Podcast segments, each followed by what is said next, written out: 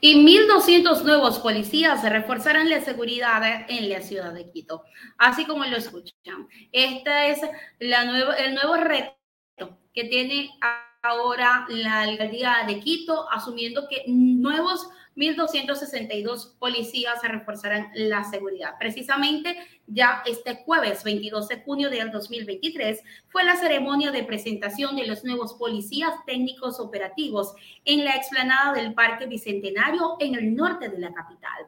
Durante el evento, el municipio de Quito también entregó 66 nuevas motocicletas a la policía. El objetivo es incrementar la capacidad de logística del personal de la policía para enfrentar la delincuencia que tanto ha azotado a la ciudad durante los últimos meses. En esta ceremonia estuvo presente el ministro de Interior Juan Zapata, el alcalde de Quito Pavel Muñoz y el comandante general de la policía Fausto Salinas, el comandante también de la zona 9, Víctor Herrera, entre otras autoridades.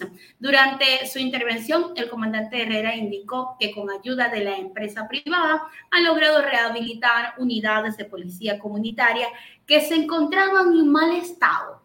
Ojo, unidad, eh, lograron rehabilitar unidades de policía comunitaria que se encontraban en mal estado, como tantas cosas más que mm, se han tenido que ir rescatando que forman parte del Estado y el Estado no, sencillamente no les hizo caso, no les puso la atención adecuada y por eso vemos en este momento que hay tan mala, no solamente presentación, sino que hay tan mal manejo de la seguridad en el país.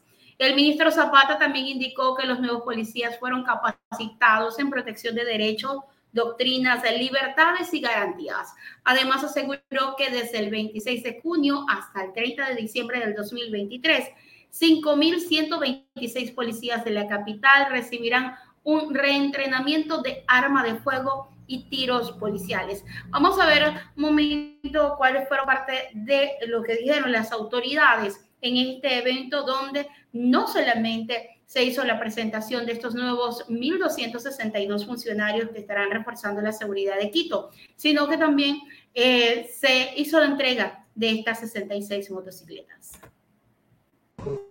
Conseguir nuevamente que Quito sea la ciudad que queremos, una ciudad más con tranquilidad y para eso tenemos que trabajar absolutamente todos con la responsabilidad que tenemos. Ya debemos salir de la órbita de que la seguridad es una competencia exclusiva. La seguridad es un tema de Estado. El Estado somos absolutamente todos. Por eso construir una política capaz de ilusionar, de abrir espacio de lo posible y sentar base para construir aquello que por ahora nos parece imposible. Queridos policías, queridos agentes del Distrito Metropolitano de Quito, vamos a construir junto a ustedes esta capital para que la vida sea una prioridad,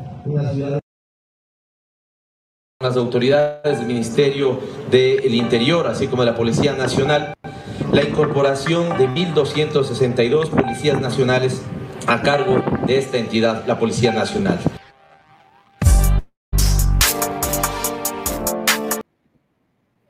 Allí teníamos también el spot de la Policía Nacional, de específicamente de lo que es el la alcaldía de Quito haciendo este anuncio de los nuevos policías que estarán enfrentando temas de seguridad en, la ciudad. Mientras tanto, en la ciudad de Quito, seguimos mencionando que el alcalde Pavel Muñoz solicita el examen especial de Contraloría a los contratos del metro de Quito. Y es que el alcalde de Quito, Pavel Muñoz, confirmó la unanimidad del interno del Consejo Metropolitano para fiscalizar los contratos del metro e informó que solicitó a la Contraloría un examen especial a todos los términos de esta obra hasta el 13 de mayo del 2023. En su solicitud a la Contraloría, el alcalde sugirió que se contrate a una empresa internacional en el sistema del metro, DICO. No tenemos la cantidad de experiencia para desarrollar la minucia de la implementación del metro para Quito. El 20 de junio, los votos del Consejo Metropolitano de Quito fueron insuficientes para dar paso a la conformación de una comisión multipartidista de fiscalización. Hubo ocho votos a favor, seis en contra y cinco abstenciones, además de dos ausencias.